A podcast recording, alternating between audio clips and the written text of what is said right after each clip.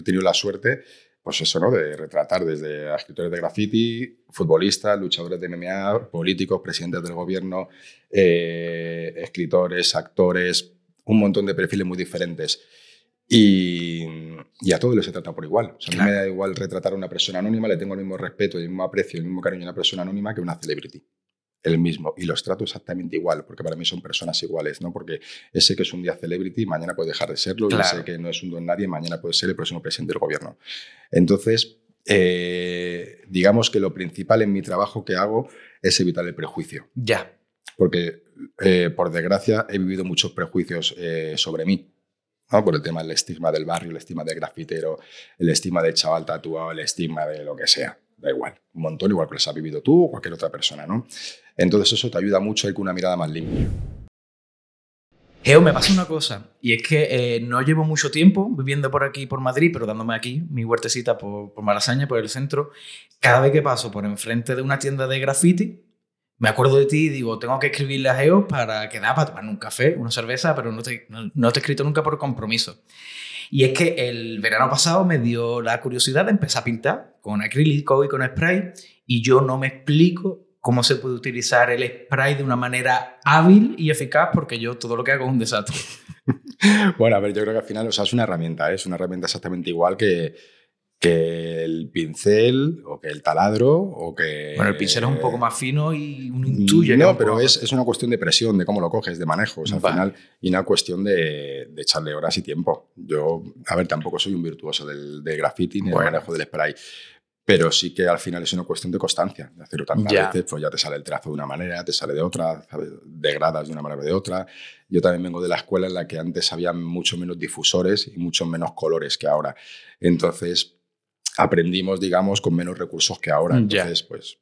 Cuando hablas de los difusores es como de la boquilla, La boquilla, ¿no? justo, la boquilla. Eso sí, que salen con distinto grosor. Eso es, claro. Más gordas, más finas, echan más pintura, menos, más presión, menos, depende del spray. También hay spray de alta presión, de baja presión, que te permiten hacer pues, un tipo de líneas, de degradados o de, de formas que quieras hacer. ¿no? Me ha parecido eh, leer en alguna de tus entrevistas que comentas que eh, entre street art o arte urbano y graffiti hay diferencias. Sí, claro. ¿Y cuáles son las diferencias? Pues mira, yo, yo, en todo esto lo que te puedo dar es mi opinión. ¿no? Yo no puedo soltarte cátedra de nada porque no soy ningún estudioso de esto, ni lo pretendo, ni nada. Yo sí que soy un. Lo que soy es un pibe que lleva veintipico años pintando graffiti. Bueno, que lo conozco. Claro, entonces lo conozco muy bien. Conozco muy bien el entorno en el que me he criado yo y me he movido yo. Y, bueno, todas las experiencias que he vivido. ¿no? Entonces, para mí el, graffiti pues, es eh, básicamente es escribir tu nombre por la calle está, por los trenes, por los metros y, por la calle, ¿no? Poner tu nombre es el getting up, este, el dejarte ver, que, que, que en Estados Unidos, en Nueva York, y ya está, pone tu nombre, firmar, ya está. Entonces, el street art, eh, la primera diferencia clara para mí es a nivel conceptual. Con el street art tú buscas transmitir algo, buscas contar una historia, contar algún concepto, algo al espectador. El graffiti es puro ego. Yo te estoy mostrando mi nombre. No te estoy eh, intentando contar una injusticia social. Un, en principio no tiene mensaje el graffiti. El tuyo, tu nombre. Mi nombre. Ese, ese es Verlo repetido una y otra eso vez. Es, eso es. De hecho, yo creo que los escritores de graffiti estamos más cerca de publicistas que de artistas. Vale, está muy relacionado con la publicidad. Bueno, porque al final eres o sea, estás haciendo marketing de ti mismo, de tu nombre, de ese, de ese trip que te creas, ¿no? de ese personaje, de ese apodo. Ya, ya. Y a la hora de escoger el espacio, ¿hay espacios mejores, peores? Algunos que tienen más reconocimiento si consigues. Bueno, o sea, a ver, eh, de reconocimiento sí, en cuanto a espacios en los que más se vea, ¿no? Eso siempre está como siempre ha estado como mejor visto, más valorado. O sea, si pintas en un sitio que lo ve muchísima gente y que es de difícil acceso, de pues, acceso. Pues tiene como más mérito, ¿no? Cuando la gente se ha pintado eh, azotea muy grande, eso, se ha pintado un cierre, en la, yo que sé, cerca de la Puerta del Sol o sitio muy concurrido de alguna ciudad, eso es como, hostia, qué cabrón donde ha pintado. Luego, pues evidentemente, sitios cómodos, pues si quieres pintar un muro con tus colegas tranquilamente un domingo por la mañana, pues te vas a un sitio que vas a estar a gusto con tu cervecita, un muro tranquilo, tal. Pero pues, al final es, es un poco buscar dónde encajar mejor lo que quieres hacer. Ya me pareció haber leído también por ahí que, eh, por lo visto aquí en Madrid, había como una especie de alcantarilla, una especie de acceso en la línea 4 en la cual eh, se podía acceder Y también he leído que como hacerse una línea de metro completa es como una proeza, ¿no? Dentro del mundo del graffiti o no ¿Te tiene- refieres a la línea 4 de metro? Sí. Ah, vale. Bueno, no lo sé. No sé si, si existe esa entrada que dices. En concreto, la línea 4, o sea, lo hay en todas las líneas, que son los respiraderos que tú bajas a los túneles Vale. del metro. Hay unas entradas que suelen estar en, como si fuese una canterilla a pie de calle, que se llaman respiraderos, y ahí la gente, pues, o estaban abiertos con algún tipo de llave, o se abren con lo que sea, y la gente baja y pinta, pinta en el túnel. No sé si hay tanto, o yo por lo menos lo desconozco, lo de si, si es como una cuestión de mérito el hacerte toda la línea Ya. o no. Pero bueno, eso está, está ahí un montón de gente ha pintado los túneles del metro desde hace, hace mucho tiempo. Y aunque parezca algo así como caótico o sin regla, en realidad me comentabas que hay una serie de jerarquías o una serie de normas no escritas eh, que suelen cumplirse, ¿no? ¿Cuáles son este, este tipo de normas? Sí, bueno, tampoco jerarquías. Hace años sí que las había, ¿no? De la gente, la gente más, más- los que éramos más chavales respetaban mucho más a los mayores en ese sentido, ¿no? De Vale. gente que lleva más tiempo. Ahora llevamos unos años que es un poco más, más locura, más freestyle. La, digamos que la principal premisa es no tapar a nadie, ¿no? No tapar a otra persona con una pinta de encima. Y sin embargo, no es difícil encontrarse eh, un graffiti que parece que está bien hecho con sus colores, sus relieves, su, su efecto y demás, y te ves una pintada de un nombre. Sí, así, porque ahí suele haber, bueno, cierto conflicto es un trabajo de, de decoración de, una- de un comercio, por ejemplo, que eso ha pasado mucho aquí en Madrid. Vale. Yo tenía colegas que, se, que grandes escritores de graffiti que se ganan la vida pintando comercios y se la ganan todavía. Y que llegaba el bombardero, ¿no? El- la persona que pinta más firmas, pompas, todo por la calle de manera ilegal, que pintaba encima de eso porque no lo consideraba graffiti, consideraba una decoración. Vale. Entonces ahí estaba esa cosa un poco que no, cuando sí que es conflictivo y es un problema es cuando alguien pinta encima de alguien, de un graffiti encima de un graffiti, no tanto una decoración como encima de un graffiti, aunque evidentemente a nadie le hace gracia que le tapen un curro con entonces ahí hay sus rencillas y sus cosas. Lo que pasa que en mi experiencia personal yo siempre me- me he mantenido como al margen de esa parte porque yo no, no soy muy virtuoso, no soy muy talentoso con el graffiti que hago, todo lo que hago son letras, es el graffiti clásico de poner mi nombre y tal, entonces nunca me he querido dedicar de manera profesional a, decoración y cosas así, entonces pues tampoco tiene nunca ese tipo de, de conflictos. Yo entiendo que mm, lo primero que debe tener alguien que quiera iniciarse en este mundillo es una firma. Y entiendo también que Geos es, es la firma que, Ujú. que hiciste para comenzar con el graffiti, ¿no? Justo, sí, bueno, tuve algunas firmas antes, pero sobre todo Geos, bueno, al final, pues tío, era un momento en el que yo me llamo José, pues buscar un poco cambio de etapa como muy, muy loco, ¿sabes? Y, y nada, pues era mi, mi firma con la que he estado, bueno, con la que, con la que sigo. en el Sigue- del sigue graffiti. Sí, practicando. Sí, sí, claro. Entonces, pues, lleva mucha gente sus geos, ¿no? Cuando, cuando me planteé dar el salto profesional a la fotografía, me parecía una tontería buscarme otro nombre comercial como para diferenciarlo, porque dije, ya hay mucha gente, bueno, mucha gente, o la gente que me conoce, o mis, ace- mis allegados, me llaman todos geos, dije, tío, tengo este nombre ya, este apodo lo puedo utilizar aquí. Y luego una cosa que sin, sin quererlo fue una cosa como muy curiosa de SEO, de marketing, es que como es un nombre tan extraño, tan raro, tú metes mi nombre en Google y y solo sales yo. tú, no sale otro. Claro, entonces está guay, ¿no? En ese sentido, y dije, mira, pues oye, la parte positiva esta, ¿no? Eh, ¿Es una práctica que mm, puede realizarse en grupo, entre amigos, entre colegas o es algo más individual?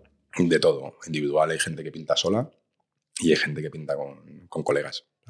Te vale las dos. Algo que me ha sorprendido mucho de realidad, tu primer libro, es que cuando, o al menos yo que vengo, que no, que no conozco en profundidad el mundo del graffiti, eh, que uno siempre relaciona eh, el escritor de graffiti como alguien masculino o de, de hombre. Sin embargo, en tu primera obra, la, la muestro aquí para que, para que se vea en cámara, eh, fotografía a muchas escritoras de, de graffiti. Eh, yo entiendo que aunque la gente no lo conozca, está más extendido. Sí, mucho más. Hombre, a ver, ahora, por suerte, hay muchas más mujeres escribiendo graffiti que antes. Pero yo he tenido la, la gran suerte de que en mi, en mi grupo de graffiti siempre ha habido dos mujeres, Lady Mae y, y- y Sara.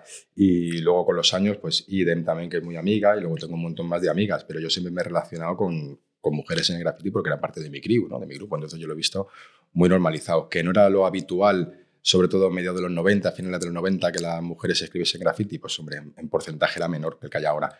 Pero bueno, siempre han estado ahí y por suerte ahora hay un montón, pintan mogollón, hace cosas increíbles, tanto de manera legal como ilegal y me parece que, que es la polla que esté, claro. Hablas de manera legal y de legal porque Mm. eh, yo tengo entendido que en algunas ciudades, en algunos pueblos se ceden espacios para que se puedan hacer graffiti, Pero yo entiendo que pierde un poco el sentido de hacer graffiti en un espacio cedido, ¿no? Sí, a ver, yo soy de la escuela de los que pensamos que si, si es legal no es graffiti. Vale. ¿no? Venimos un poco de ahí. Lo que pasa es que sí es verdad que, bueno, que vas teniendo ciertas edades, a lo mejor buscas ya la tranquilidad o comodidad de pintar con unos colegas en un sitio que no te puedan poner problemas. Ya. Y también me parece bien que, que pongan espacios para que la gente pinte, ¿no? O sea, pues igual que hacer un parque para que la gente juegue a la petanca, yo qué sé, pues tampoco está mal que haya un muro para que la peña pinte, ¿no? O sea, me parece, parece muy bien. Claro que sí. ¿Y cómo llegó eh, la fotografía a tu vida? Porque he visto que desde ya muy joven empezaste a, a fotografiar a tus compañeros, a tus amigos haciendo graffiti, porque realmente lo que te interesaba era la acción mientras, mientras se hacía el graffiti, ¿no? Se, se Sí, yo, o sea, yo llegué de una manera, bueno, o sea, yo nunca tuve claro que, bueno, tuve claro, ¿no? O sea, nunca me planteé ser fotógrafo, pero nunca no estaba en mis planes para nada. Yo no, no soy de estas, de estas personas que dicen, oye, desde pequeño ya quería ser, bueno, tío, no, que va.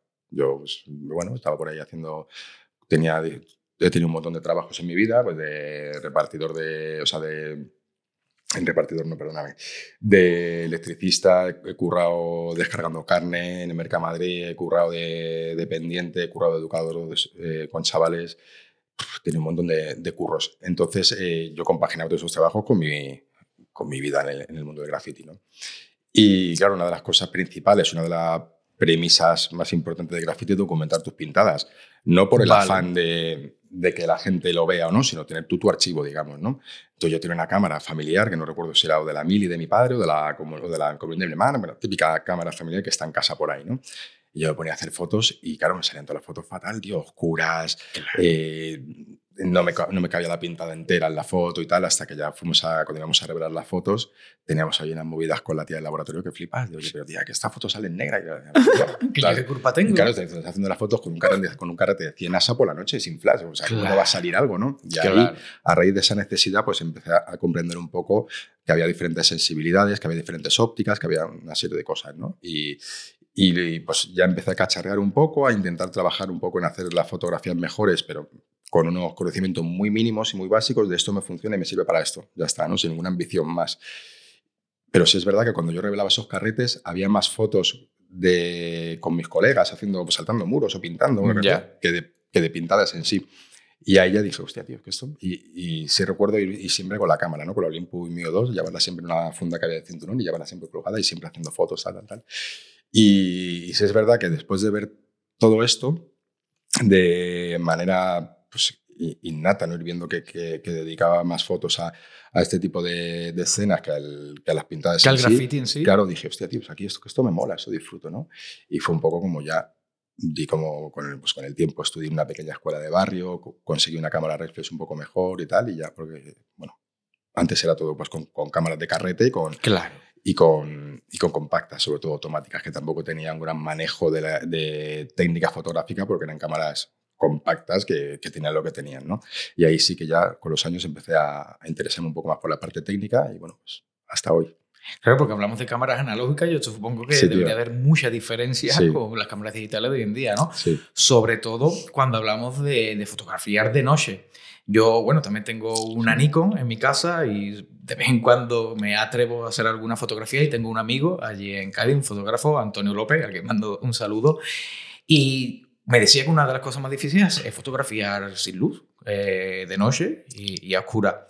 Y yo entiendo que además tú hacías la fotografía sin flash, ¿no puede ser? Claro. Yo no que hacer podía- sin flash porque si no delatabas también tu Hombre, claro, ¿no? Y, o sea, delataba, por un lado. Y por otro lado, perdía la esencia. ¿Sabes? ¿Por qué? Eh, Pues claro, si yo te hago una foto con flash, te ilumino una escena, Vale. ya no sabes si realmente estamos pintando o están pintando a oscuras. No, ya no sientes Vale. lo que estoy sintiendo yo en ese momento de hacer la foto. El espectador cuando la ve, ya pues puede ser, o sea, hay un montón de ejemplos de fotografía de moda, por ejemplo, que se hacen por la noche, porque le mola la noche americana, le mola eh, mezclar el flash con la luz de la farola y con el cielo, o lo que sea, ¿no? Pero claro, yo ahí necesito mostrar lo que estoy viendo. Y para que tú lo veas y sienta lo mismo que he sentido yo, ¿no? Es decir. Claro, si yo te pongo a un tío en la vía, si lo ilumino con tres luces, le meto un contra, le meto tal y hago una escena muy guay, muy limpita, en la que no hay grano fotográfico, ¿no? En la- que, en la que está todo muy limpito, muy tal, no, no, digamos que no te estoy invitando a creer lo que yo estoy viviendo en ese momento, ¿no? Ya. Ya, te, estoy, bueno, pero estoy- te estoy generando una escena, no enseñándote lo que yo veo. eh, me comentabas que empezaste un poco eh, sin saber demasiado, sin meterte en demasiados detalles, pero por lo que me comentas ya había algo dentro de ti de artista o de preocuparte por esos detalles, ¿no? Sí, pero eso vino mucho después. Vale. Al principio no. Vamos, y, y a día de hoy tampoco me considero yo ni mucho menos un artista. ¿eh? Para mí es una palabra que está, que está como. O sea, tengo mucho respeto hacia esa palabra. Tengo muchos amigos artistas de verdad y yo no, Vale. me, no me considero uno. Vamos, para nada me considero un artista. Pero consideras que la fotografía es un arte. Sí, bueno, eso sí, pero igual que puede ser un arte. un la cocina es un arte, un montón de cosas son un arte. Pero No, yo considero claro, no. que eso que te ocurre es un poco eh, basado por la humildad. A mí también me ocurre algo parecido cuando dicen, no, es el escritor. A mí me, me azora, me avergüenza eh, de cuando hablan de mí como un escritor por la admiración que le puedo tener a todos esos referentes que he leído o de los que he disfrutado a lo largo de los años. Sí, y supongo que a ti pero- te puede ocurrir algo de lo Pero mismo. son cosas diferentes, creo yo, porque tú estás hablando de escritor, que es como un oficio, es decir, es como fotógrafo. Yo he tardado muchos años en definirme fotógrafo. De hecho, todavía a, día de, a día de hoy, cuando me presento con alguien o digo algo, digo, sí, soy fotógrafo, todavía digo, hostias, que soy fotógrafo, ¿no? O sea, sigo con esa cosa ahí. Pero para mí artista es algo muy diferente, no va tan relacionado al oficio. Vale. No sé si me explico un Sí, poco. ¿no? bueno, quizás esté un poco más relacionado con crear algo nuevo o con tener una voz propia. Claro, o con, yo, me- si tuviese que, que definirlo de alguna manera, me siento mucho más cómodo con la palabra autor que con la palabra artista, Vale. ¿sabes? Vale, vale. ¿Y qué fue lo que te impulsó a pasar de fotografiar graffiti o la acción de, de- de pintar graffiti a encaminarte un poco al mundo del retrato? Porque me parece que también has fotografiado eh, grupos urbanos y me parece que muy- hace muy poco he visto que también has fotografiado a la pareja de Heavy de Gran sí, Vía, ¿no? Sí, sí, sí, sí.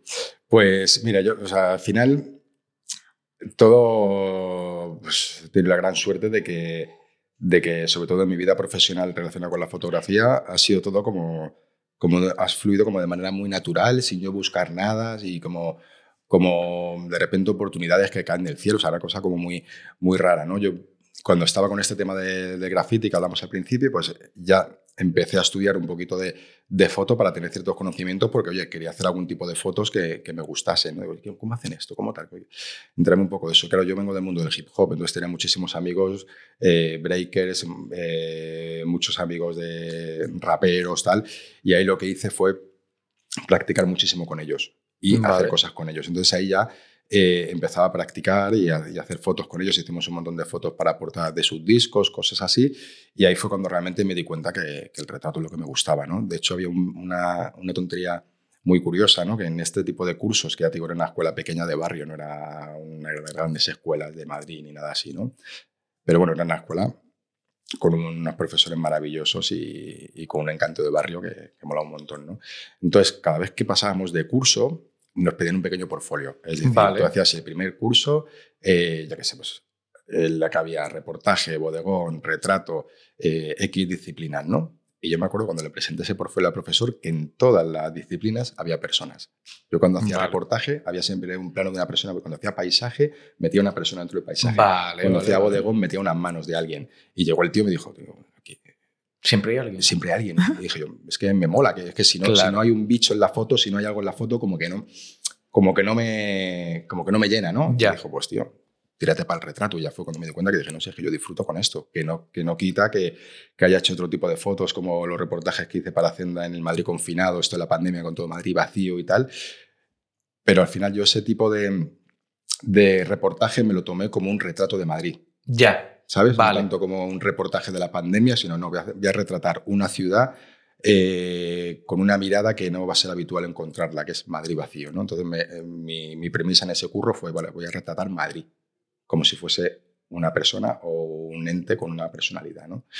Entonces, pues un poco con esa evolución me di cuenta que yo lo que me siento cómodo es en el retrato. Es con el retrato. Sí, sí. Sí, pero hablando de que también has hecho otros trabajos diferentes, eh, Ujú. con sacrificio, que lo tengo Sí. aquí, ahora lo voy a mostrar en cámara, Sí, sí. eh, te metiste dentro de las aulas de, de las artes marciales mixtas para fotografiar un deporte que por entonces, pues creo que hablamos eh, 2015, 2016. Si no recuerdo mal, creo que es 2014. tío. 2014, Si no, donde- igual viene por ahí, pero si no recuerdo mal, que en el 2014, pues hace un Eh, tiempo ya, ¿eh? Todavía es un deporte minoritario en Sí. España, pero por entonces yo creo que casi Bueno. nadie conocía las artes marciales mixtas. Y de hecho, una, una muestra de que no lo conociese casi nadie es la hostia que me pegó con este libro, que lo publiqué con Fran Montiel, con el promotor de, de los eventos de AFL.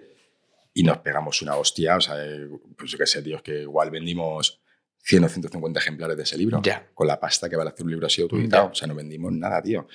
Yo creo que es un poco la parte de, de creerte que vienen muy bien estas hostias de, de realidad en tu curro, ¿no? Pero esta parte de creerte como visionarios, de mira, voy a mostrar algo que no ha mostrado nunca nadie y tal. Bueno, pues Ya. llega que el público no está preparado, la peña no le interesa, no tienes interés y te pegas un ostión que no vendes. Pero sí me, gusta, sí me gusta mucho ese trabajo y le tengo mucho cariño porque hay todavía eh, cierta inocencia, ¿sabes? Vale. En- no hay ninguna ambición más allá de, de- ni por mi parte ni por parte de los luchadores incluso, ¿no? Para ellos era algo muy nuevo que viniese un tío a hacerles unas fotos para un libro. Claro. ¿sabes? Igual ahora con estos fenómenos McGregor, UFC, tal, pues, pues sí pueden estar más acostumbrados a ese tipo de mainstream, pero en aquel momento fuera, era como, tío, hostias. Y sobre todo, el, el, el viaje que fue para mí este libro, ¿no? Porque al final eh, yo he aprendido a hacer eh, retratos en un montón de, de condiciones y situaciones diferentes, de luz, de entorno, de ambiente, de, de distancia, de cuadro, de un montón de cosas, ¿no? Pero sí que esto para mí era un mundo totalmente nuevo. Claro. Yo sí que había a lo mejor pues, visto, era un poco aficionado a las artes marciales mixtas, ¿no? De la época de Fedor, del Pride, todo esto, pero, pero claro, no conocía el deporte tanto como lo puedo llegar a conocer ahora, siendo una persona con un conocimiento muy básico y muy humilde, ¿no? No soy ningún, ningún entendido en, en las artes marciales mixtas, pero, pero sí que es verdad que, que, claro, yo venía a hacer otro tipo de fotos muy diferentes, entonces conocer eh, cuándo va a funcionar esta foto o no. Ya. Las limitaciones de hacer fotos con luz ambiente, evidentemente, ahí no puedes pegar un flashazo. Tú imagínate, pegas un flashazo, deslumbras al luchador. Puedes O sea, concentrarlo. Claro, entonces todo con luz ambiente, adaptarte a la luz que hay en el, que hay en el, en el octógono, que, que suele ser una luz más o menos preparada para vídeo, más o menos preparada para el espectador, pero para el fotógrafo es una putada, es una luz muy cenital, sombras muy duras, son fotos en las que tienes que trabajar muy rápido porque en, en 10 segundos se han soltado una, una onda de Sí. hostias que te has perdido todo. O puede haber un caos o cualquier cosa. ¿no? Entonces, ahí sí que aprendí a trabajar mucho, eh, digamos, con una serie de limitaciones muy grandes, como la luz, que tengo que trabajar muy rápido, que tengo que coger el momento preciso de la, de la coreografía, por decirlo de alguna manera. ¿no? O sea, cuando tú ves una patada, una llave, una luxación, un puño, una rodilla, un codo, hostia, tienes que saber cuándo pillarlo, porque si no, Ya. un burruño de fotos. Pero, buscar esa estética era complicado. Me dices que tienes la velocidad suficiente para saber cuándo va a soltar un puñetazo y fotografiarlo o estás constantemente atento a ver cuándo capturas el, el Estoy impacto? constantemente atento. Claro. O sea, es prácticamente imposible disfrutar de- de- del combate en realidad. Por desgracia, sí. Claro. Por desgracia, sí. Hombre, Claro. disfruta de otra manera y... Bueno, trabajando. Eso es, Estás eso trabajando. es, eso es. Y de hecho me han pasado cosas muy divertidas, ¿no? Pues estar currando al lado con el portátil porque iba volcando las tarjetas de las fotos para Vale. ir teniendo espacio en los descansos tal y que me manchen el portátil de sangre, ¿sabes? O que me- claro, o que, me, o que me mía. salten a mi sangre o estar haciendo fotos en, en mi rollo con el, con el objetivo metido justo entre el hueco de la reja para, para que no tengas problemas Claro. con el foco, ¿no? Que se te vaya enfocando tal, tal, y de repente estar así, pum, pum, y en tres segundos que le meten un patadón al pibil, se te empotra el luchador contra la reja y te vas tú a tomar por culo. Claro. Claro. O sea, han pasado muchas cosas divertidas de decir, madre mía, ¿no? Pero es, es lo que hay. Claro, O sea, claro que sí. A mí eh, me ocurre que, aunque a priori parezca un deporte eh, bastante violento, bastante crudo, detrás de eso hay un respeto y una deportividad que se ve muy pocos deportes. Yo no sé si tú... hombre, has- no, no, total. O sea, de hecho, eh, a ver, bueno, se puede ver crudo o rudo porque son dos personas pegándose de hostias. Pero yo no he visto más respeto en Exacto. ningún deporte. O sea, no Exacto. he visto, eh, como puede pasar, por ejemplo, con el fútbol, aquí no se ha llamado mono a ningún luchador. Por ejemplo. No se ha bucheado a un árbitro como en el fútbol. Un respeto por el contrincante, tío, brutal. O sea, nos hemos partido la cara, acaba el combate, nos saludamos, nos abrazamos, voy a saludar a Exacto. tu esquina, tu esquina te saluda. Un respeto por el oponente, tío, brutal. Un respeto por el equipo, brutal. Y, y un. O sea, como, o sea, un valor, tío, por el, por el deporte en sí, ¿sabes? O sea, una- como una admiración de- del deporte, una limpieza, o sea, un, un honor, ¿no? Decir, tío, o sea, se están partiendo la cara, se están tal, y luego terminan, tío, y oye, muy bien, muy tal. O sea, que evidentemente eh, siempre hay pues pequeños momentos o Sí, claro, hablábamos antes también un poco del show que a veces Claro, necesita, el- del espectáculo. Pero, tío, yo no he visto más, más respeto que, vamos, o sea, en, en ningún otro deporte. Y mira que, pues eso, ¿no? Que trabaja con futbolistas, con, que trabaja con, con jugadores de baloncesto, que, que, bueno, sé, conocemos deporte, hemos consumido deporte en la televisión, en nuestra vida cotidiana, yendo a un partido de lo que sea al barrio tal. Y ver esto, o sea, de hecho fue una de las razones por las que yo me planteé hacer este libro, ¿no? Porque quería un poco contar eh, contar un poco los entresijos de ese deporte. Por Claro. eso el libro se llama Sacrificio. Exacto. Porque yo veía a padres de familia entrenando seis horas diarias, currando de portero de discoteca para subirse a pegarse con un pibe por 300 pavos Sí, o sí, menos. Sí, sí, sí, sí, sí. Con un recorte de peso, con una dieta, con una movida que flipas. O sea, yo decía, esta peña, tío. Bueno, hablas del recorte de Claro, peso. Hay locura, un documental de Conor McGregor precisamente en Netflix, Sí, no sé si claro. lo has visto, Sí, sí, sí, lo he visto. donde se rueda el, Claro. el recorte de peso que hace. O sea, Flipas. es una locura. Flipas. Sí, yo he visto a luchadores de hacer recortes de subir 8 y 10 kilos al día siguiente. Exacto. O sea, una locura Sí, que sí, eso sí, primero está jugando con tu salud a nivel tocho, que puedes tener problemas de hígado, problemas de un montón de cosas, y luego, tío, a nivel emocional.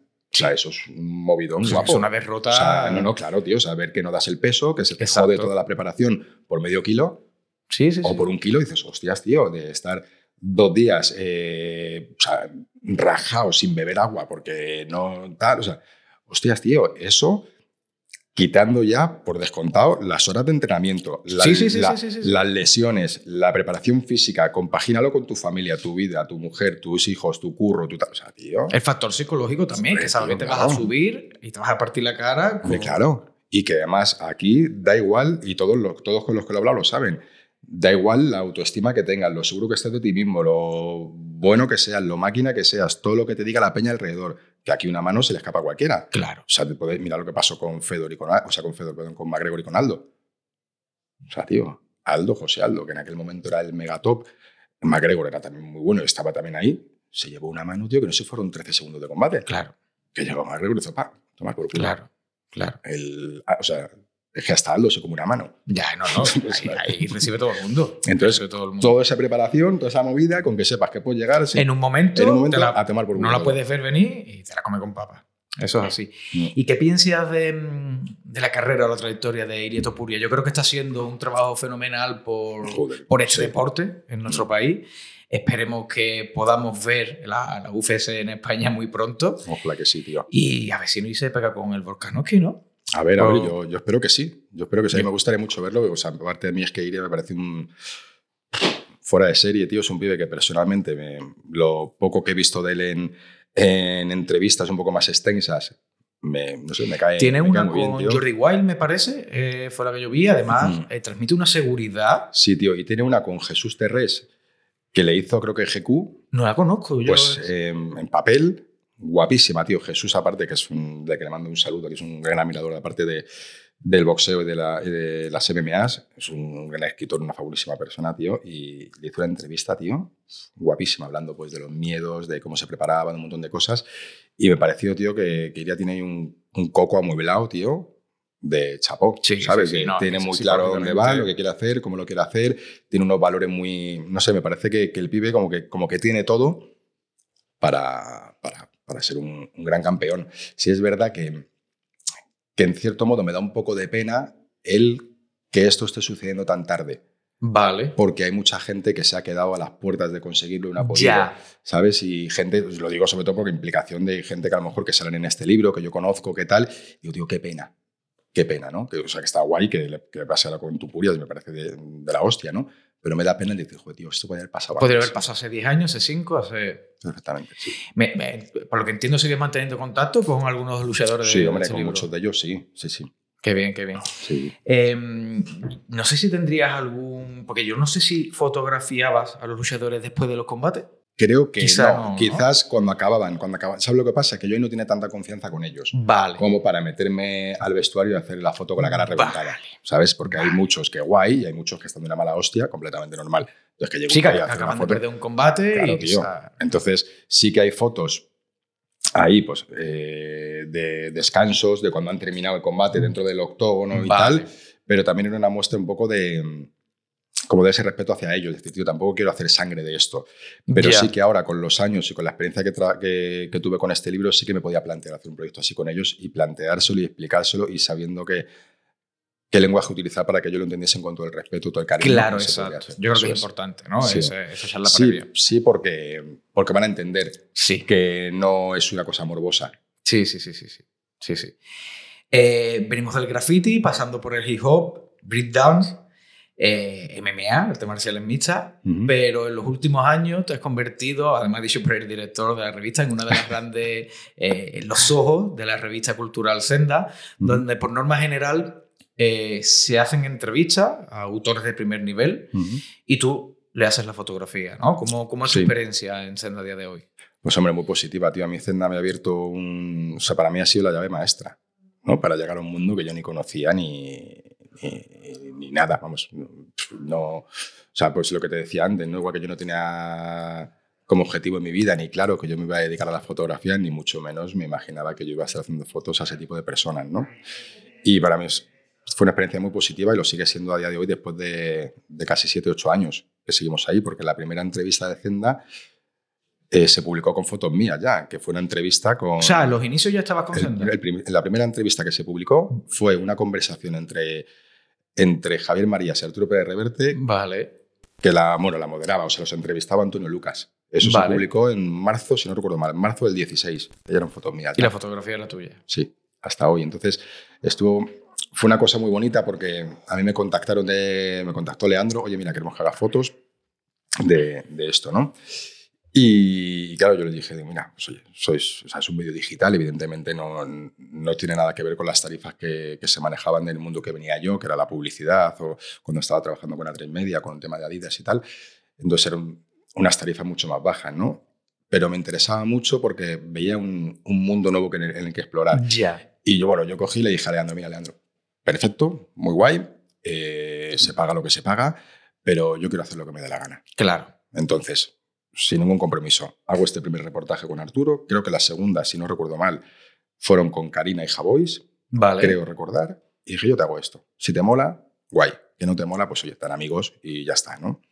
Y bueno, tuve la suerte de que les gustó y a día de hoy, pues bueno, pues ahí sigo, ¿no? Y, y sobre todo me siento en cierta, en cierta parte orgulloso de, ese, de, pues, de lo que es el Zend en particular, porque sí que he podido, en la medida de mis posibilidades, desarrollar como una especie de línea editorial a nivel de imagen. Vale. Es decir, el decirles, yo quiero pasaros fotos en blanco y negro con esa textura, con este rollo, con esto tal, para que la gente, como, como era un medio digital, yo tenía claro que se iba a consumir sobre todo en redes sociales, ¿no? Claro. Tipo Twitter, Facebook, tal, tal. Entonces, yo decía, tío, es que cuando yo estoy viendo el Twitter, por ejemplo, y veo que no sé qué persona famosa, autor, escritor, eh, yo qué sé, cantante, actor, lo que sea, saca algo o se habla de algo, aunque sean diferentes medios, a la hora de verla en la pantalla del ordenador o del teléfono, ves siempre la misma foto de agencia o la misma foto Sí. de promo.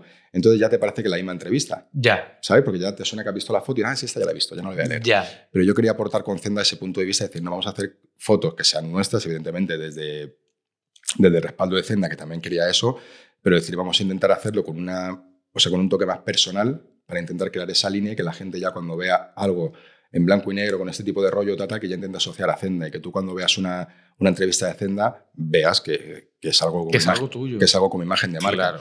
Y luego también una cosa muy importante para mí, que lo he ido aprendiendo con el, con el paso de los años, es la importancia de cómo se cuida el autor. Es decir, eh, tú, tú eres autor, entonces tú cuando te hacen una entrevista, va alguien a hacerte una entrevista y te dice, bueno, perfecto, oye, las fotos me mandas que tengas de promo de archivo, tal, que, es- que está guay, ¿no? Pero que vean que llevan un fotógrafo allí. Claro, sí. Ya dices, hostia, Siempre esta peña va en gusta. serio. Siempre gusta, claro. Claro, esta peña va en serio, sí, que me sí. traen un fotógrafo para esto, ¿no? Y encima, un fotógrafo, de- un fotógrafo de- del perfil que soy yo, que yo intento no, dentro de las posibilidades, y oye, no quiero que esto suene ni pedante, ni de de flipado, ni nada, pero intento no hacer la típica foto. Ya. Primero, por respeto hacia ti, que llevas todo el día de promo y estás ya cansado de que te hagan la foto con la mano así, la foto sentada en la mesa, la foto con el fondo de tal, la foto con tal. Entonces, me toca hacerte fotos a las 7 de la tarde, tú llevas ya siete entrevistas, estás quemado, pues oye, llego yo e intento decirte, tío, vamos a hacer algo diferente, ¿qué te apetece hacer? Claro. Yo quiero hacerte un retrato, pum, pum, pum, pum, ponerte una luz diferente, o sea, poder hacer fotos a autores con media cara negra, por ejemplo, un primer plano que se te vean los ojos muy tal y todo desenfocado, o sea, poder hacer ese tipo de fotos que, que yo desde fuera y, de- y- y desde una, una visión casi totalmente inocente, me parecían más literarias que la típica foto de promo normal con un fondo de libros. Ya. Sí, sí, ¿Sabes? sí, sí, sí. Entonces, es que bueno, también vivimos un poco en, en la era de las imágenes con la llegada del Internet y de las redes sociales. Y total. es un poco lo que comentabas antes, ¿no? Que cuando alguien eh, entra en una revista digital o lee cualquier tipo de, de prensa o medio de comunicación, parece que todas las fotografías están copiadas una de otra. Y yo entiendo que desde el punto de vista artístico, por mucho que a ti te cueste reconocer que hay arte en tu trabajo, eh, el fotógrafo debe de tener interés por crear un estilo propio o una Sí. voz que lo identifique. Sí, pero mira, eso, por ejemplo, y aquí es una de las cosas que, que se nota muy mucho, que vengo del graffiti. En el graffiti no lo hemos hablado, pero una de las premisas más importantes es el estilo. Vale. Da igual que tú hagas una pintada mejor, peor, unas letras con más estilo, con menos. Lo importante es que sea tuyo, tío. Que la gente Claro. te reconozca como tuyo. Exacto. Entonces, eso es una de las premisas principales en el graffiti. En el graffiti está eh, muy mal visto el copiar. Vale. El copiar a otro escritor o hacer un- unas letras como el que hace el otro es como eres como un toyaco, ¿no? Como un, un aprendiz así malo que dices, tío, ¿qué haces copiando, no? Entonces, yo eh, tengo eso muy interiorizado de pequeño. Ya. Entonces, yo cada vez que voy a hacer fotos a alguien, a algún autor o a algún, yo qué sé, a un político o a algún actor, a quien sea, yo hago la gañanada de meterme en Google para ver qué tipo de foto le han hecho. Meto Google, imágenes, pum, y veo lo que le han hecho. Entonces, ahí me ayuda a ver la postura corporal que tiene, veo cómo se siente cómodo, cómo no, veo qué tipo de... no sé, cómo se maneja delante de la cámara, veo cuando hay fotos más robadas, más posadas, veo si repite un gesto, digo, vale, en este gesto está cómodo, sé que esta imagen me va a servir, sé que este gesto me va a servir para la primera foto y romper ese hielo y decir, vale, ya sabemos que tú estás cómodo tú aquí, ahora vamos a seguir trabajando, ¿no? Entonces, todo esto de, de lo que te decía un poco de lo del estilo, pues claro, es vital en mi trabajo también. Yo, o sea, soy un fotógrafo que a día de hoy es que no sé qué decirte, pero vamos, es que hay más fotógrafos que Perdona, escritores. eh, te voy a acercar el Sí, micrófono. ay, perdón, Ahí. perdón, perdón. Hay más fotógrafos que escritores y mira que hay escritores. Yo, Bueno, No. debajo de las piedras salen. claro, pues fotógrafos igual. Entonces, eh, tengo que diferenciarme de alguna manera. Claro. Entonces dije, tío, sí, lo tengo, lo tengo, es mi estilo, es mi mirada, trabajar en eso y evidentemente hay trabajos que no me saldrán por el tipo de foto que hago, porque no buscan el estilo que hago, pero hay otros que sí. Y sobre todo por darle una, una coherencia a mi trabajo. Y una, y una cosa súper importante que yo creo que nos estaremos muy de acuerdo es que nuestro trabajo envejezca con cierta dignidad. Claro. ¿Sabes? De Sí, que se la dentro de 15, 20 años Eso es. y no parezca antiguo. Sí, y que, y que te represente. Claro. ¿Sabes? ¿No? Este tipo de, de autores que renegan de sus obras, de sus libros, tal, Sí, eso o, o muchos fotógrafos que renegan de sus fotos. O yo aquí tengo, pues eso, en realidad, que es un libro del, del 2010, de hace 13 años, tío, y evidentemente no es el libro que haría ahora, Ya. pero le tengo mucho cariño. Y sé que Claro. las limitaciones con las que se hizo, pues están bien, pero sé que hay un alma en ese libro que me sigue molando y sé que hay fotos que a día de hoy las puedo defender perfectamente. Claro. Entonces, eso es lo que, lo que busco, digamos, con, con una de las, de las premisas estas que hablamos del estilo, ¿no? Decir, Sí. que tenga cierta mirada, que tenga cierto estilo y cierta coherencia. ¿Por qué escogiste el, el blanco y negro? Pues mira, eh, es curioso que viniendo de graffiti, que es un mundo todo Colorido, de color, ¿no? pase a blanco y negro, ¿no? Eso es, es una cosa curiosa que no sé, no sé muy bien por qué, ¿eh? igual, por, igual por ir a la contra o porque el graffiti lo tengo muy para, para mi vida personal y, y mis cosas y mis colegas y un poco a lo mejor por diferenciarlo. Pero sobre todo blanco y negro es que me siento muy cómodo en ese lenguaje, porque al final eh, el blanco y negro lo veo como pues que, que, que insinúa, no enseña. Ya. ¿sabes? Te insinúa más. También es más atemporal. Eh, también toda la fotografía que yo he consumido, mis grandes referentes de foto, que, el- que la gran mayoría han palmado ya, trabajaron en blanco y negro, ¿no? Richard Avedon, Elliot Erwitt, eh, qué sé, pues, ¿sabes? Toda esta generación de Helmut Newton, toda esta generación de fotógrafos, ¿sabes? Irving Penn, tal, era todo blanco y negro. Entonces, yo consumí mucha foto en blanco y negro y es un lenguaje en el que me siento muy cómodo y también me ayuda a, como a darle más importancia a la persona y menos al Vale. entorno. Vale, vale. Te has codeado con eh, escrituras de graffiti, Ujú. hablamos con luchadores de MMA y ahora cuando eh, te rodeas o conoces un poco en profundidad el mundo editorial, Ujú. cómo se comportan los escritores, eh, ¿has podido encontrar cierto ego en el mundo de la literatura Joder. más que en cualquier otro sector que Mira, hayas trabajado? es, es muy curioso porque yo venía del, del mundo del rap, ¿no? De Vale. hip hop, rap, graffiti. O sea, yo pensaba que, que, que, digamos que la parte del ego ya la tenía trabajada. Porque de hecho en el hip hop siempre es lo mío es lo mejor, lo tuyo es una mierda. Claro, claro, bueno, o sea, al final es un poco como el graffiti, ¿no? El graffiti es poner tu nombre, que no hay nada más ególatra que poner tu nombre por todos lados y, y, y defender tu, tu, movida, ¿no? Entonces, el, el rap, un poco también esa, esos inicios y esa parte de mensaje de ego trip está muy presente, ¿no? Entonces yo pensaba que lo tenía ya como superado y decir, bueno, ya está, después, De, después de esta escuela todo lo demás va a ser un paseo, ¿no? Y me encuentro los luchadores de MMA, que también hay muchos también, egos ahí, ¿no? Claro. Evidentemente. Eh, me encuentro futbolistas, que evidentemente también hay mucho ego ahí, ¿no? Y luego me encuentro escritores, yo inocentemente pensando que esto, como es un mundo en el que son gente culta, preparada, tal, esto va a ser todo súper respetuoso y súper amable, ¿no? Y me he encontrado que no. Claro. He encontrado que es uno de los mundos donde más ego y más vanidad hay. Ya ve. Entonces, eh, me parece muy, muy curioso, pero a la vez muy divertido porque una de las partes de mi trabajo es lidiar con eso.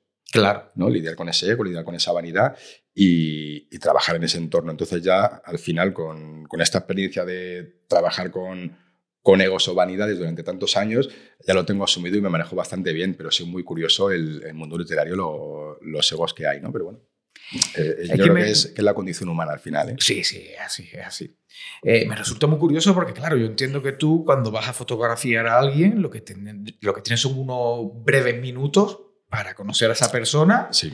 transmitirle comodidad, porque yo entiendo que te encontrarás a mucha gente como yo que le dices, te voy a hacer una foto y automáticamente nos bloqueamos, no sabemos qué cara poner, bueno, ponemos cara de tonto. Pero esa fue la primera, luego la segunda, la tercera y la cuarta que hicimos ya estaba más relajado. Sí, bueno, sí, pero bueno, pero yo entiendo que, que, eso fue gracias a ti, a que ya has trabajado eso. Bueno, depende, o sea, es, es, es al final una, una cuestión de, de comunicación con la persona, ¿no? Yo una de las bueno, pues de las, de las cosas que tengo en mi curro que, que, bueno, no es que sean ni mejor ni peores, sino que tengo que aprender a convivir con ello, es, es el trabajar en muy poco tiempo. Claro. Hay gente que por suerte ya conozco, ya conozco de haber trabajado con ellos más veces y ya hay cierta confianza, ¿no? De que ya, bueno, pues oye, ya les he hecho fotos más veces y ya hay, hay cierta relación y bueno, pues ya eh, digamos que la manera de entrar y de empezar es muy diferente a, a esa puerta fría o a esa Ya. barrera que tienes que romper al principio, ¿no? Yo lo primero que hago pues es tratar a todo el mundo por igual, con, con, un- o sea, con, Sí, da con igual. humildad, no, y con humildad, sinceridad y con educación. Tío, yo creo que con humildad y educación llegas a todos los lados, sea un presidente del gobierno, sea un grafitero. O sea, me refiero, al final eh, es una cuestión, pues eso, ¿no? de, de educación. Y, y, bueno, al final es tan sencillo como decir, mira, tío, yo tengo que hacerte las fotos, te van a hacer una entrevista, tengo 3, 4, 5 minutos, hay veces que uno, hay veces que 8, hay veces que 10, no depende. Tengo este tiempo para hacerte las fotos, tú estás, como hemos hablado antes, hasta las narices, que lleva ya 7 Claro. horas aquí de promo, tío, vamos a hacer esto lo más cómodo para los dos. Entonces, pues pruebas la luz, pum, le enseñas la foto, que a mí me gusta mucho enseñar la foto para que la persona vea por dónde vamos, por si algo no le gusta, que me lo diga también. Oye, mira, no, está bueno, vamos Ya. a la manera de que tú estés cómodo, en la que yo me lleve una foto que merezca la pena, que tú estés cómodo y que yo me lleve una foto que merezca la pena, no por mi, por mi ego, por mi tontería de autor, ¿no? Porque tú te sientas Para que tú representado estés y a ti te contento. mole, claro, y a ti te mole también. O sea, yo concibo la fotografía y el retrato como, como un acuerdo, un diálogo, una conversación entre dos personas. Yo no voy a imponer nada a nadie. O sea, yo no voy y te digo, te voy a hacer esta foto porque Ya. sí, porque es mi foto y soy el superartista. No. Voy, te la hago, disparo y te la enseño. ¿Que no te cuadra? Pues tiramos otra, otra manera, buscamos otra manera, pero yo quiero que tú estés cómodo y estés Claro. cómoda porque eso también es una parte muy importante de mi trabajo en el que la fotografía yo lo concibo como una carrera de fondo. Entonces, si, si tú vas con esa actitud desde un principio, dentro de cuatro meses no tienes clientes, Ya. no tienes peña a Ya. la que retratar, o la gente no habla bien de ti, o la gente no te recomienda. Si tú vas con esa parte, oye, vamos a intentar hacer algo diferente, algo que mole, que estés cómodo, y, joder, tío, que a sacarte partido, Claro, claro, claro, claro. ¿no? Sí, pero yo entiendo que ahí eh, juega un papel fundamental la inteligencia emocional porque son gente, como tú bien comentas, a lo que no has visto en tu vida, no conoces, Sí, la gran mayoría, y por tienes desgracia, sí. siete minutos.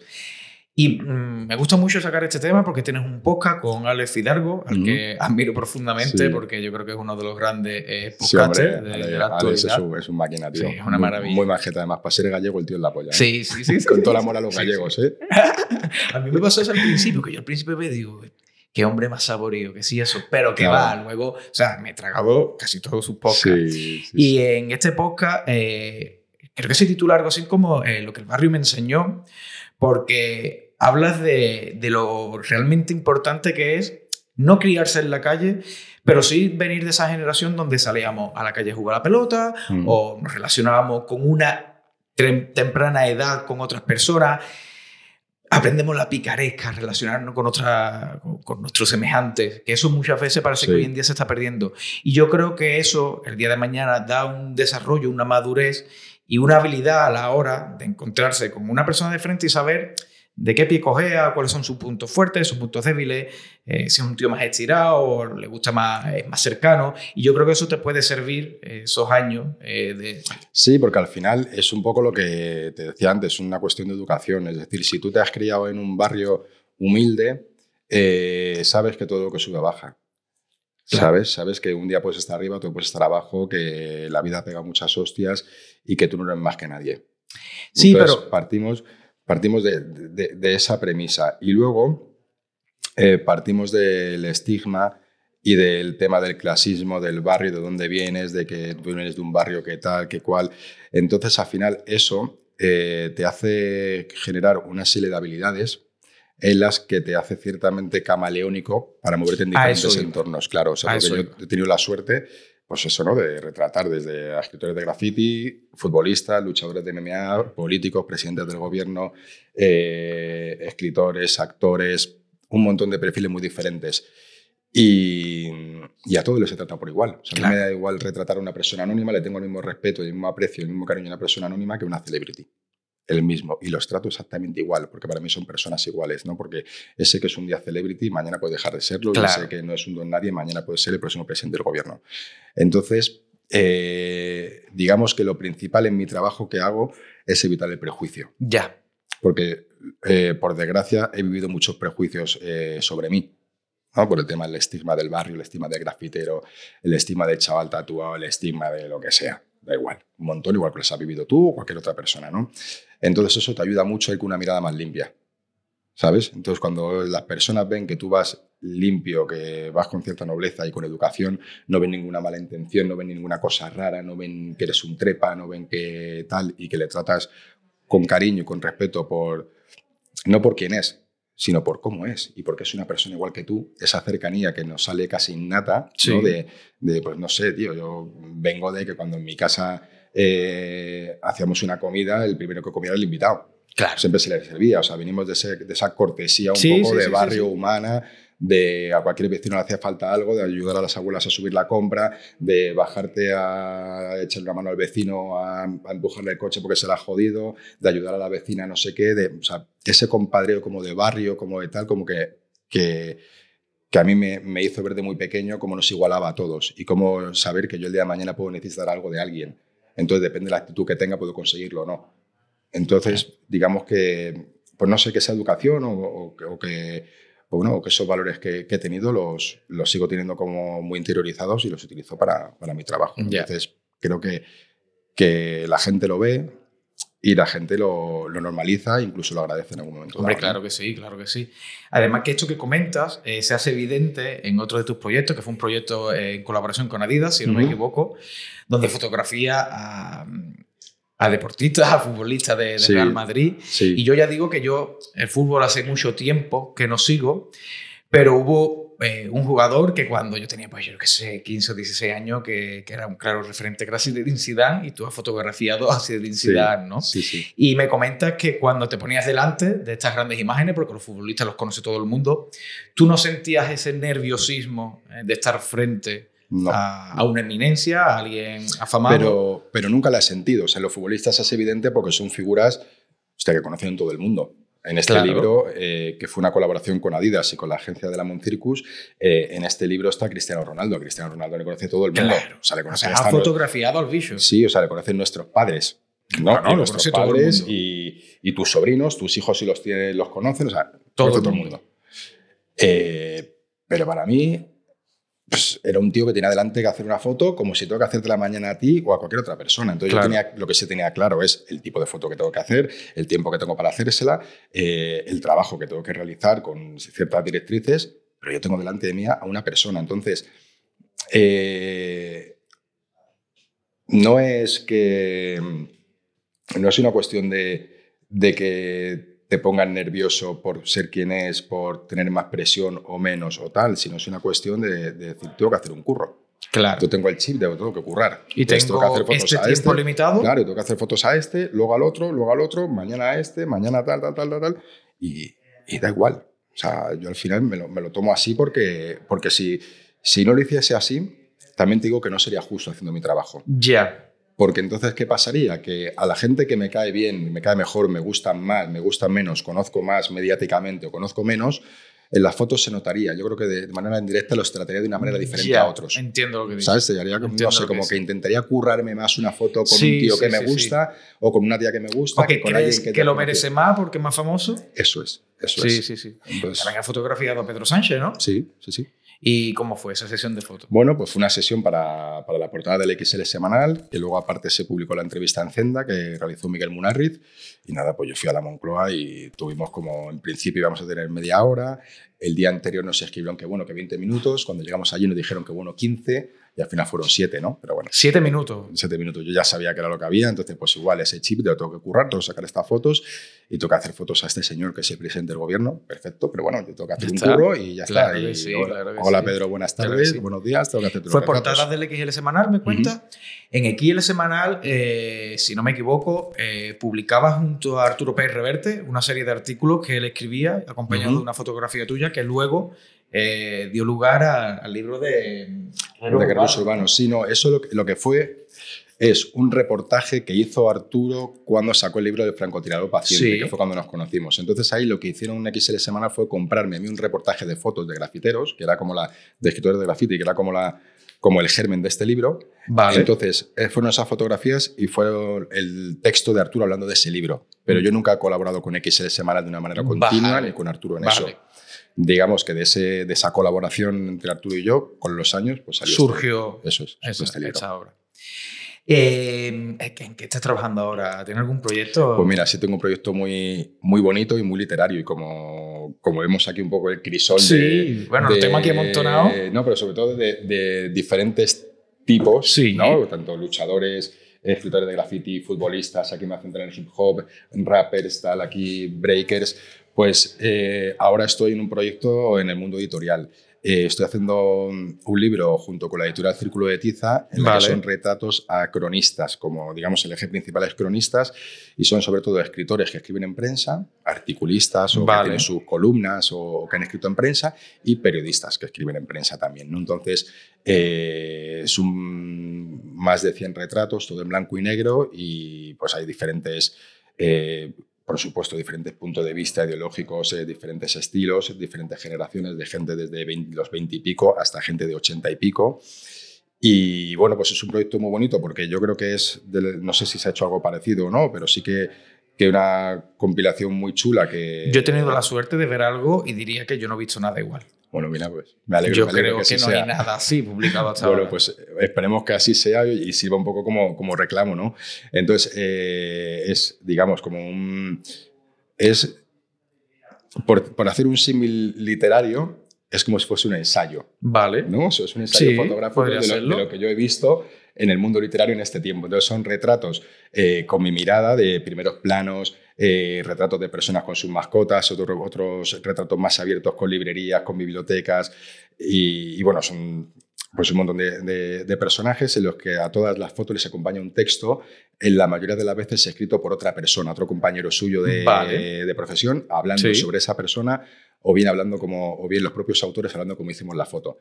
Entonces me parece algo muy, muy bonito, muy interesante es. y, y sobre todo muy, muy divertido a nivel de que, de que estoy haciendo un libro de, de popes del mundo cultural Ya, o literario. Sí, sí, sí. sí, eh, siendo, como te comentaba antes, siendo un fracasado escolar, ¿no? De, No, de, comparado con, con grandes, con grandes firmas. Y algo muy... Sí, bueno, lo que me comentaba antes, aclarando esto, era que te sorprende o a día de hoy, pero yo creo, vuelvo a repetir, insisto, que está basado en tu humildad, en que vienes del barrio, te has criado en la Sí. calle, eres un tío eh, que ha vivido la realidad de lo que es eh, estar con la gente en la calle Sí, sí. y te, todavía te cuesta creer que te estés codeando con, con académicos. Sí, es curioso, es curioso. De hecho, el, el, título del libro es No soy uno de los vuestros. Vale. Y justo por eso, ¿no? Porque, vale, no lo había visto de esa eso, manera. Claro, es una declaración de intenciones por eso. Me lo has enseñado antes, pero Claro. hasta ahora no lo, había, no es. lo había visto. Claro, no soy uno de los vuestros por eso, no pertenezco a vuestro mundo, ¿no? Ni, y, y no por nada negativo ni nada, sino, o sea, de hecho, ese título surge del máximo respeto, es decir, no soy uno de los vuestros, pues porque no lo soy a nivel obvio, ¿no? Y, y una de las cosas de que no sea uno de los vuestros es haber podido hacer este libro. Porque si yo pertenezco a, a una editorial, a un medio muy marcado, a, a un grupo de comunicación muy marcado, evidentemente no podría tener eh, esa diferencia de personas que tengo en el libro. Ya. Sí, estaría sesgado de alguna manera, habría Eso gente que es. estaría y gente que no. Eso es, yo he tenido total libertad para decir a este le meto y a esta la meto y este se lleva bien y este se lleva mal y el otro, el otro y me dan igual. De hecho, quiero, quiero, quiero que estén porque todos merecen estar y me da Claro. igual que seas de un lado o de otro, que más joven, más mayor, más- me da exactamente igual. O sea, es, y eso lo, lo he podido conseguir por eso, por no ser uno de los suyos. Ya.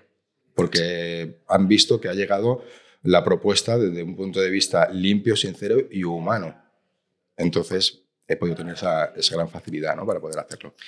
Eh, ahora que comentas esto de- del mundo editorial y demás, vemos aquí todos tus libros amontonados eh, y comenzaste autopublicando como realmente Sí, comenzamos sí, todos. Sí, sí, sí. Pero eh, yo entiendo que una vez que comenzaste a trabajar de manera profesional con editoriales, debiste de aprender muchas cosas o esa experiencia te pudo servir. Pues mira, lo curioso es que he acabado yo dando más, ¿Ideas? más ideas y más cosas editoriales. Yo el único libro que tengo por editorial es Guerreros Urbanos, que sale una edición, una coedición de la fábrica de Alfaguara. Todos los demás son autoeditados. Entonces, el tema de este libro, con, con Círculo de Tiza, eh, yo, he estado trabajando con la imprenta, el tipo de presupuesto que vamos a hacer, el tipo de papel, eh, trabajando toda esta parte, igual que con la, con la maquetadora, la chica que me diseña con Sara, que me diseña todos los libros, trabajando en eso. ¿no? Entonces, claro, Eva Serrano me decía, tío, es que me está dando el libro hecho. Digo, ya, Eva, Ya. es que llevo siete libros publicados por mí. Claro, sé lo que sé, estoy sé lo que estoy haciendo. Sé cuando voy a una imprenta, sé el tamaño del pliego, cómo podemos aprovechar el tamaño de este libro y ver si por el mismo precio puede ser un poquito más grande para aprovechar el pliego. Sé que si utilizo una tinta para imprimir, pero con este tipo de papel me estoy ahorrando el barniz. Ya. Sé que si meto, pues yo que sé, un barnizado seda en la portada, me estoy ahorrando otro tipo de cosas por aquí. Claro, que, si es un ya, libro ya que hablas que de hecho, tal. perdona que, que te corte, claro, los que no conocemos el mundo de la fotografía, eh, no eh, somos conscientes de lo importante que es tanto la impresión como el papel. Hombre, es, o sea, eh, es todo para lo que somos unos amantes de la fotografía que consumimos a día de hoy fotografía en, en- en papel.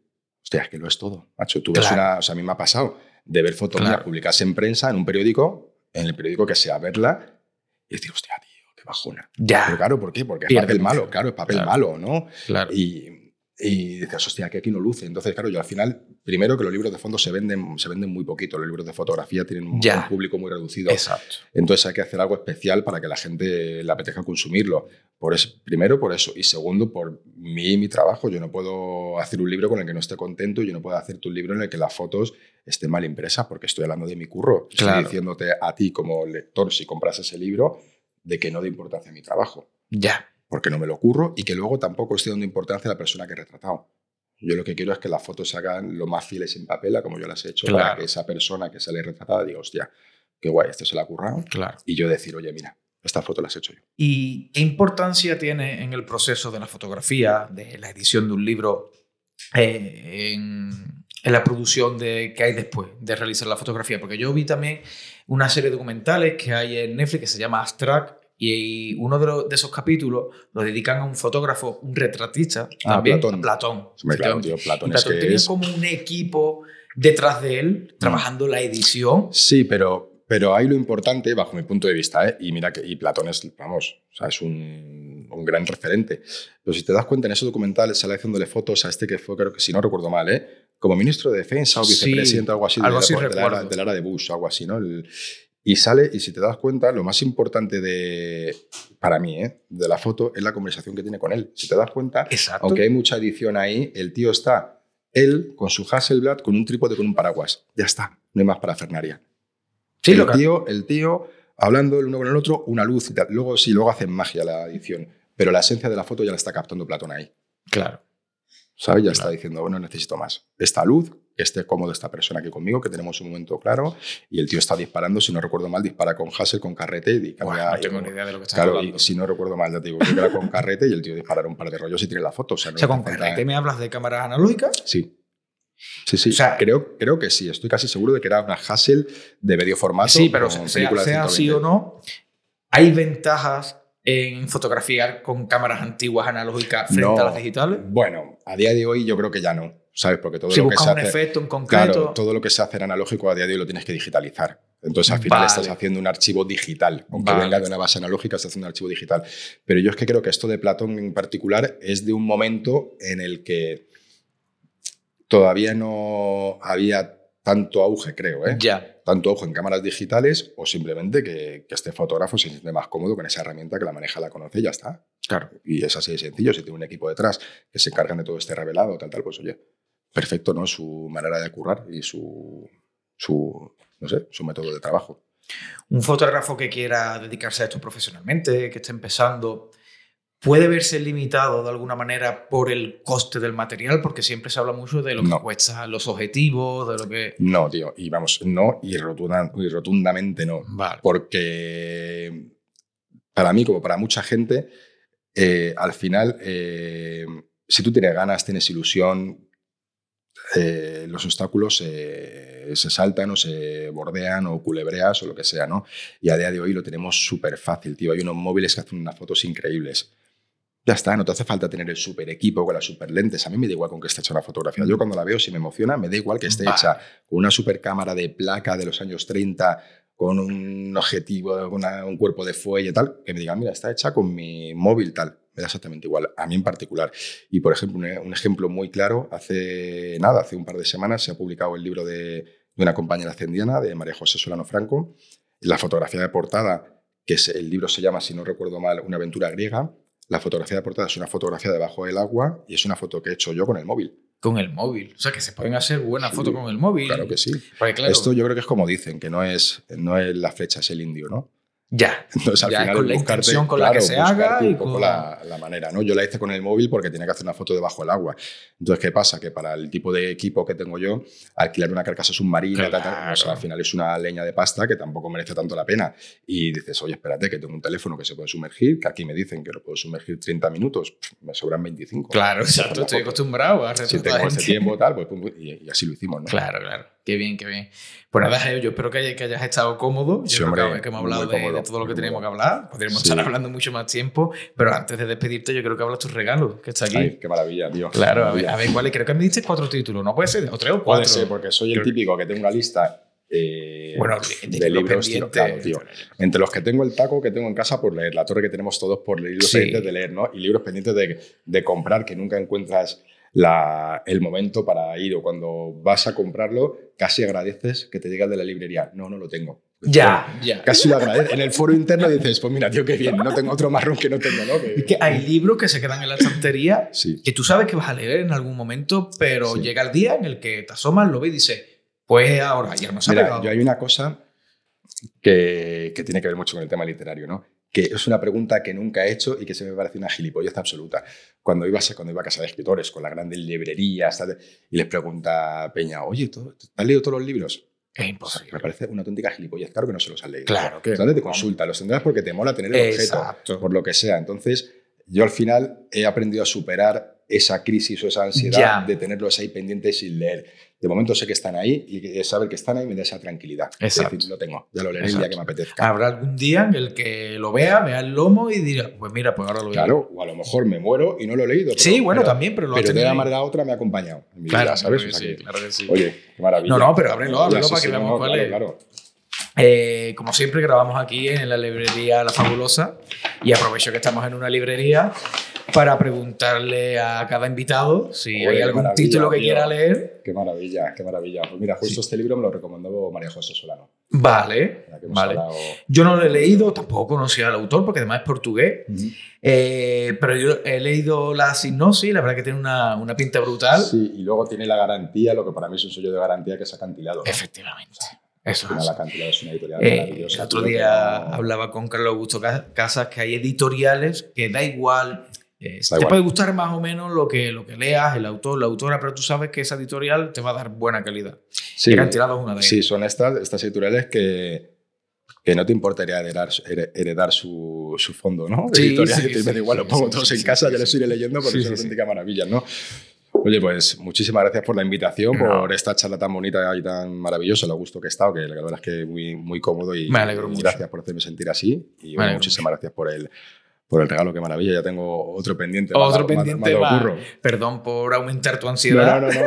Maravilloso, encantado, tío, qué bonito. Encima es que es súper bien editado, qué maravilla. Sí, maravilla. sí, pues nada, Geo, que el Muchas gusto es mutuo y espero que te hayas sentido cómodo, como, como Sí, comenta, claro y que que esta sí. es tu casa. Para cuando Muchísimas gracias. ¿eh? Gracias a ti. Vaya muy bien.